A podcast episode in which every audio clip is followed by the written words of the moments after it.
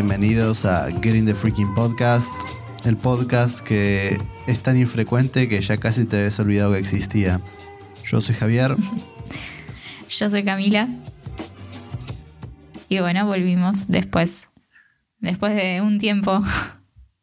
Ah, Un mes. Un mes. un montón. Sí, la verdad que sí. Un mes y seis días, Uf, más o menos. qué ganas de pasarme factura que tenés. Sí. Sí, sí. No, no tengo problema en pasarme factura a mí misma y a vos tampoco. Así que bueno, estamos en el episodio número 17. Por suerte llegamos al 17 sin desaparecer. Sí, llegamos al 17. Aunque, no sé, yo creo que habría que hacernos algún estudio o algo, porque durante todo este tiempo que no estuvimos, seguro eh, Los Ángeles eh, se estuvieron metiendo en nuestro cerebro y nos cambiaron la psicología. Seguro, seguro. O para mí que tiene que ver con esto de que desapareció la segunda sede de NERV. Y sí, nosotros está- capaz estábamos ahí y ahora aparecimos de la nada y es como muy sospechoso. Sí, yo creo que habría que investigar eso. Sí. Así que bueno, este episodio, este episodio se llama The Fourth to be Qualified o Fourth Children, Fourth Child, como sea. Sí. Eh, y bueno, es bastante descriptivo. Sí. Es muy- No hay mucha cosa que discutir. El cuarto chico, el cuarto niño, niñe, niñix. Sí. El cuarto elegido. Sí, Y es un capítulo que, en el cual no pasan muchas cosas, pero pasa una cosa importante. Es como la calma antes de la tormenta. Eso lo sabes porque sabes lo que viene después, pero bueno, está bien. Sí. Creo que vengo diciendo hace como cinco episodios que, uy, ya se viene, ya se viene, Claro. ya se viene. Seguro es el último capítulo. Seguro. Yo ya dije, uh, ahora después de tanto tiempo volvemos con el episodio 17, que seguro va a haber un rebardo. Y no, no era en el 17 por suerte. Por suerte. Ponele. Por suerte sí. Ah, pero sí. Em, a grandes rasgos, lo que pasa es la selección de. em, La, desa- la desaparición de la base número 2 de NERV y Sí. la elección de, em, de Toshi como el nuevo elegido para pilotear el EVA 3. Exacto. El EVA 03 que lo traen desde Estados Unidos como para que por las dudas no sea destruido de ninguna manera o no le pase nada, se lo llevan a NERV, a la central principal. Central principal, qué redundante. Central principal, y sí, la central principal. Sí. Y bueno, arrancamos con una entrevista que le hacen a Misato porque Sí, se niega. Más que entrevista es como un interrogatorio. Sí, bueno, sí, interrogatorio, sí, sí, está bien, tenés razón. No me salía la palabra. Demasiado amigable para hacer una entrevista era así, ¿no? Bueno, tampoco es que la tenían atada y la estaban azotando o algo así. No le estaban haciendo waterboarding. Bueno, eso ya sería tortura. Pero bueno, sí. Eh, que básicamente es ella protegiendo a Shinji, ¿no? Sí, tal cual. Sabe que Shinji estuvo muy inestable emocionalmente y, y lo protegió. Y bueno, también se protegió a sí misma, digamos. Sí. Y el comité menciona algo eh, muy interesante, pero muy obvio al mismo tiempo, pero bueno, nos lo recuerdan, que los ángeles están cada vez más inteligentes. Y después hablan de algo como que se acaba el tiempo, como que se les estuviera acabando el tiempo. Que eso es mucho menos obvio. Eso es mucho menos obvio, pero yo creo que se refieren al proyecto de instrumentalización humana del que tanto hablan. Al fin y al cabo, el comité se encarga de eso. y del cual todavía no sabemos nada. Todavía no sabemos nada, ¿no? Pero bueno, ya a esta altura por lo menos sabemos que el Instituto Murdoch es una mentira, completamente. Es una mentira, sí. En realidad, NERV, o sea, Kendo, está atrás de, todo. Eh, hablan también de mm, no, no sé si era proyecto, pero em, como que Kashi le dice a Misato que se fije en el expediente, creo que es 707, que es un expediente que habla supuestamente de la escuela, más específicamente del curso el 2A, que es donde van Shinji, Asuka, Rei y Toshi, que no es casualidad que justo los pilotos de los EVAs estén en esa clase. Claro. Y bueno, como bien dijo, nos enteramos de que no existe el Instituto Marduk. Eh, y justo en esa escena que Kashi hace esa revelación, se lo ve eh, tirándole onda a, una de las programadoras de NERV. Sí, fue muy rapey esa escena. Sí, la verdad que sí. Eso de si mis labios te tapan la boca, ay Dios, qué asco. Aparte lo puedes ver, o sea, hasta de la manera en que lo, lo encuadra la cámara. Él, o sea, es como desde abajo y lo ves a él grande y a ella chiquitita y, y él imponente. Sí como muy predador. Sí, tal cual, predador, exactamente. O depredador. Predador, depredador. Alto brain fart. Eh, bueno, entendieron. Sí. Em, sí. Y bueno, por suerte llega Misato, que le pone los puntos. Sí, por suerte llega ahí y bueno, está muy enojada. No, no sé si tanto por la actitud de Kashi, es como que Misato ya lo conoce, ya sabe que él es así. Sí. No sé si está muy involucrada con él como para enojarse tanto. Pero bueno, hay un detalle que me causó mucha risa que es que antes de que llegue Misato, eh, están, viste ahí tomando, está Kashi tomando latas de no sé qué, supongo que no creo que sea cerveza, pero bueno, algo. Está tomando latas de algo y hay un montón de latas, tipo todas desordenadas en la basura. Sí. Y después eh, llega Misato y tipo pasa por adelante del tacho de basura y están todas ordenadas. Y están ordenadas, sí. Me causó mucha risa. ¿Eso qué es que lo ordenó Kashi ahí? Mm, yo creo que. Eh, o sea, obviamente que no hay tiempo, pero. Yo creo que se supone que lo ordenó Misato. No sé. Sí, es muy extraño. No sé qué habrán querido decir con, con eso, ¿no? Sí, es casi un guiño, o sea. No, no llega a ser eh, un elemento del, del argumento, pero claramente intentan reflejar algo con eso. Sí, tal cual. Quizás es la grave ausencia de Pen en este episodio. sí, es Las latas simbolizan eso. no tenía nada que ver. Buscándole Pempen a todo. Pobre Pempen. Ah, Pempen, Pempen. Eh, pero bueno, sí, este episodio me pareció que es quizás demasiado obvio en sus intenciones. Como que durante todo el capítulo lo sigue a Toshi y se habla de un nuevo piloto y es como, no hay ninguna sorpresa. No, no hay ninguna sorpresa. Es más, la primera, el primer frame que vemos en el episodio, la primera escena, está todo allí, así que es como muy. Ni bien arranca el episodio te das cuenta de que va a tratar sobre él o algo va a ocurrir con él, sobre todo porque en los últimos episodios estuvieron medio ausentes Toshi y Kensuke. Sí, que en este capítulo también convenientemente, durante la primera mitad del capítulo o, o casi todo el capítulo en realidad, Kensuke sigue ausente. Sí. Porque todas las conversaciones importantes las tiene con. Toshi, las tiene con, eh, con Shinji. Claro. Y si Kensuke estuviera, eso no hubiera pasado, así que es muy conveniente. Sí, me da un poco de pena que Kensuke no sea el piloto. Y bueno, pero es como la piedra filosofal, el que más lo quiere es el que no debe tenerlo. Menos lo tiene. Ah. Sí. Sí, tal cual. Bueno, eh, supongo que Azuka es un caso particular. Sí, Azuka es un caso particular en todo sentido. Sí. ¿Qué le pasa? Por favor. Es muy intensa. Cocinate tu propia comida, Azuka, por favor. Sí.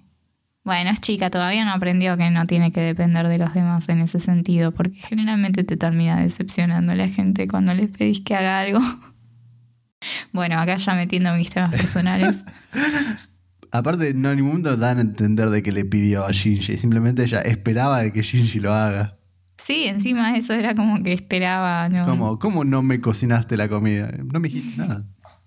¿De qué hablas?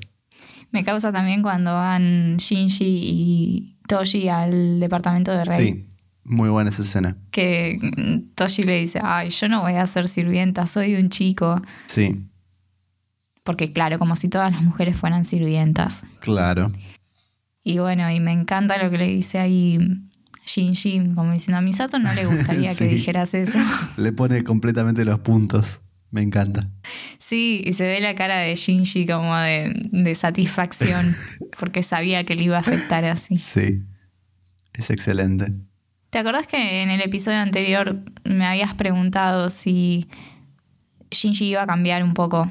Sí, Eh, o sea, si a, si a partir de lo que ocurrió en el episodio anterior, que fue la conversación de Shinji con el ángel, viendo mucho, mucha introspección sobre sí mismo, Shinji conversaba con el ángel, que en realidad era sí mismo, él de chico, pero era el ángel, sí. y había mucha introspección ahí Sí. de parte de Shinji sobre él, él mismo y, y la gente que lo rodea y todo eso.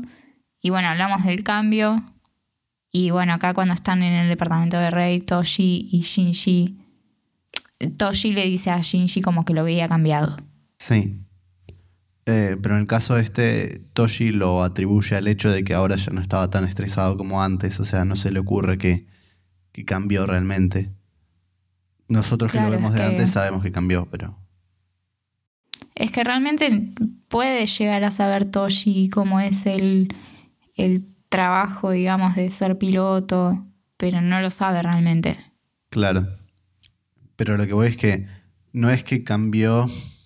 Toshi asume que, es un cambio de que ahora está más relajado en, en su tarea o algo así, como que ya se acostumbró. Claro. Pero en realidad, para nosotros, lo, lo más claro como el factor determinante es esa conversación que tuvo con el ángel y toda esa situación en la que él pasó de tener muy poca autoestima a muchísima hubris, a tener esa conversación con el ángel y como ubicarse un poco. Es como se Exacto, fue para sí. arriba, para abajo y quedó en el medio. Sí. Así que bueno, Rey sigue igual de desordenada y sucia. Sí, No Pero- la culpo. pero por lo menos eh, apreció lo que hizo Shinji por ella. Apreció lo que hizo Shinji y le dijo gracias. Sí, que evidentemente es algo nuevo. Sí, o sea que Rey también estuvo cambiando. Y esto es algo interesante también porque siempre hablamos de, del paralelismo que hay entre el personaje de Shinji y de Rey. Sí, Y acá también es como que los dos están. Los dos están experimentando cambios. Sí. Bueno, hay una escena en la que está Rey en el tubo ese cerebral Sí, que seguimos sin saber qué es. Eh, pero bueno, ahí escuchamos un poco más de charla sobre una cápsula que es una copia de Rey o algo así. Supongo que tiene que ver con eso, la situación esa. Sí, supuestamente la cápsula lo que tiene son las capacidades cognitivas de Rey. No tienen ni el alma ni el corazón. Creo que es que, que habla del alma y el corazón, que es como que todavía no lo pueden Replicar. transferir, no lo pueden replicar, tal cual. Pero a Gendo no le importa, igual. No, a Gendo no le importa, dice que mientras esté, mientras él, Eva piense que hay un piloto dentro de él, va a operar con normalidad. Sí, pero genera preguntas en cómo lo van a operar. O sea, normalmente, por lo menos se da a entender de que los pilotos son los que les dan instrucciones al Leva.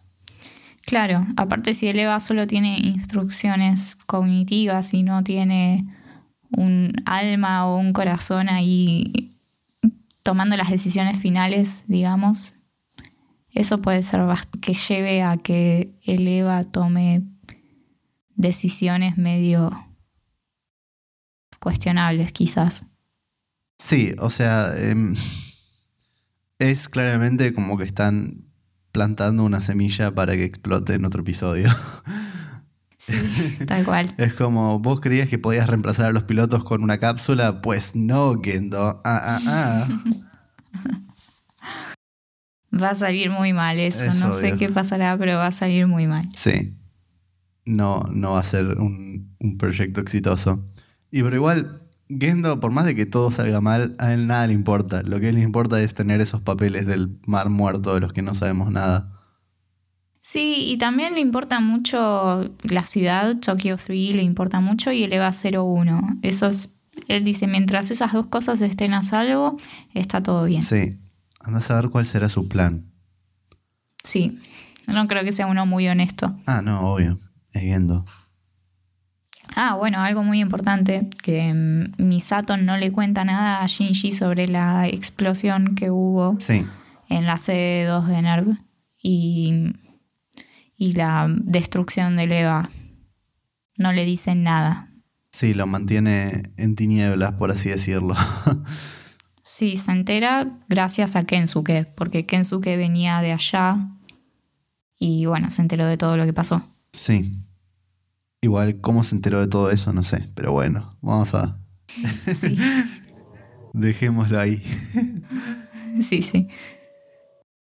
Bueno, lo que estaban haciendo supuestamente en la, en la sede era um, utilizar como un motor S2 Sí. en, en la unidad 04. Ahí parece que se armó bardo y Claro. explotó todo. Que eso supuestamente es para que tenga energía infinita. ¿Dijeron eso? No, no me di cuenta. Sí, es para que supuestamente tenga energía. No sé qué tan infinita sea, pero mucha energía. O sea, no van a tener que estar enchufados. Claro, está bien. Entonces lo que estamos presumiendo es de que mm, hubo un accidente y no fue un ataque. Lo que pasó. Sí. Sí, Ritsuko habla de que mm, algo del mar de Irak, que bueno, investigué y lo del mar de Irak, que supuestamente se tragó todo en la sede de, NERV, eh, es la, la sombra que chupa todo del episodio anterior. Ah. Hmm. Cada vez entiendo menos. Sí. Ah. Y esto no es nada, ya vas a ver los próximos. Creo que más me explicás, menos entiendo. Dejémoslo ahí mejor. No tenía nada más que explicar, así que. Em, pero bueno, eh, hay una prueba de sincronización y Shinji está menos sincronizado. Y Sí. Hablan de lo que pasó la última vez. Es- todo es más o menos, todo va apunta a lo mismo, básicamente, que es que cambió. Sí. Y la pregunta es, ¿cambió para bien o para mal? O sea, para bien para él seguro, pero la pregunta es, eh, quizás lo que ellos necesitan es que Shinji sea más como el Shinji de antes. Claro. Entonces, quizás ahora se volvió menos útil y va a ser reemplazado por un Toshi, por ejemplo. Sí, sí, sí, puede ser. Concuerdo con eso de que mm, Shinji evolucionando él como persona puede llegar a jugar en contra de los intereses de Gendo y de Nerv. Claro. O, o sea, de Gendo. Sí, básicamente. Ah, y algo de Gendo de este episodio que me llamó la atención Sí. fue que le preguntó a Rey cómo estaba y cómo le estaba yendo en la escuela. Sí, Cosa que jamás le preguntó a Shinji, nunca. no, jamás. Aún así tampoco es que parecía que estaba súper interesado, pero ya preguntar es, es mucho más de lo que hizo por Shinji en toda su vida. Sí, la verdad. Bueno, hay un, como un pequeño side plot sobre la delegada enamorada de Toshi. Ah, sí. Se llama Hikari. Encontré el nombre, para no decirle siempre delegada. No porque esté en la serie, porque en ningún momento lo dijeron hasta ahora. No, no, no, no lo dijeron. Es la delegada. la delegada. Ah, pero bueno, Qué bueno. Mete una excusa, ponele, como para llevarle la comida a Toshi. Que quizás no es tan excusa porque habla de que tiene dos hermanas y que cocina bastante. sí. Este, Pero claramente le gusta. sí, o sea, quería acompañarlo a, a llevarle la tarea a Rey. eh, Sí. estuvo atrás todo el día. Al principio cuando pasó eso pensé, bueno, capaz está enamorada de Rey, pero no. No, no es el caso. Ah, tan predecible. Nada, Asuka descubre quién es el cuarto piloto y no le cabe Sí. una. Él sigue celosa de la relación de Kashi y Misato, un, que no debería estar celosa para hay nada. un celo que no, no tenga esta chica. Creo que no. Es muy celosa, muy competitiva, muy, muy intensa, muy egoísta. Y tampoco muestra ninguna señal de, de mejorar. No, Asuka no. No se cuestiona nunca a ella misma. No, No se cuestiona lo que hace, no dice, uy, estaría haciendo bien. es como el primer paso. Y ni siquiera lo toma. No. No se da cuenta. Y bueno, el episodio termina con eh, la delegada haciéndole comida a Toshi. El Eva 3 que sale de Estados Unidos. Y Toshi encestando una pelota y... Sí. ¿Qué te pareció esa última escena de Toshi eh, jugando básquet, digamos? Eh, se sintió muy como mm, soldado que está a punto de irse a la guerra. ¿Se entiende Sí. lo que digo? Sí, yo lo noto como que está en un estado de disociación. Sí. Como que está procesando lo que se viene y terminando de, de divorciarse de la vida normal, por así decirlo. Sí, como que sabe que es hora de ser un adulto más de que más que de Sí. seguir siendo un niño. Y mientras tanto, en el fondo, o sea, vemos esos fragmentos de, por ejemplo, el EVA 03 y qué sé yo, y es como muy militarístico y como se viene, básicamente, una cosa así. Sí, exacto. No, me parece que estuvo bien al final. Eh, y el capítulo en general, o sea, me parece que está bastante bien. Si bien eh, no pasan tantas cosas y él em, es capaz demasiado obvio que va a ser él. O sea, yo hubiese capaz reducido un poco el foco como para que sea un poquito más sorprendente. Pero a grandes rasgos Sí, es como que genera el, el humor que tiene que generar. sí, tal cual. ¿Se escucha eso? Se acaba de prender un Eva atrás tuyo. Sí, me están llamando. Me tengo que ir, soy la nueva piloto. Adiós. Tiro la pelota al aro de básquet. ¿Pero crees que te haga un plato de arroz? Bueno, dale. Un sushi me gustaría más. Dale. Vegetariano. Sí, sí. El próximo episodio se llama The Choice of Life o Ambivalence. Hmm. Tengo miedo. Eh, si hay un título ambivalente, es ese. sí. Literalmente y no literalmente. Ya puedo ver que el ángel que va a aparecer se llama Bardiel y me causa mucha risa. Bardiel. Sí. Sí, se viene el Se, Bardiel. viene, se va a armar alto Bardiel. Alto Bardiel. Uf, sí, bueno, vamos preparándonos, entrando en calor para el próximo. Sí. Creo que por fin se viene todo lo que me anticipaste durante 17 capítulos. Sí. Sí, sí. Así que bueno, ya vamos llegando al final. ¿Cuántos eran? Son 24. No, 25. Yo veo no, que son 26. 26. Sí. 26 episodios. Está bien. Y después las películas. Y después las pelis, sí. Que vamos a estar haciendo podcast sobre Obviamente. las pelis también. No nos vamos a quedar sin contenido tan rápido. Vamos a hacer sobre todo lo que haya audiovisual, obviamente no el manga.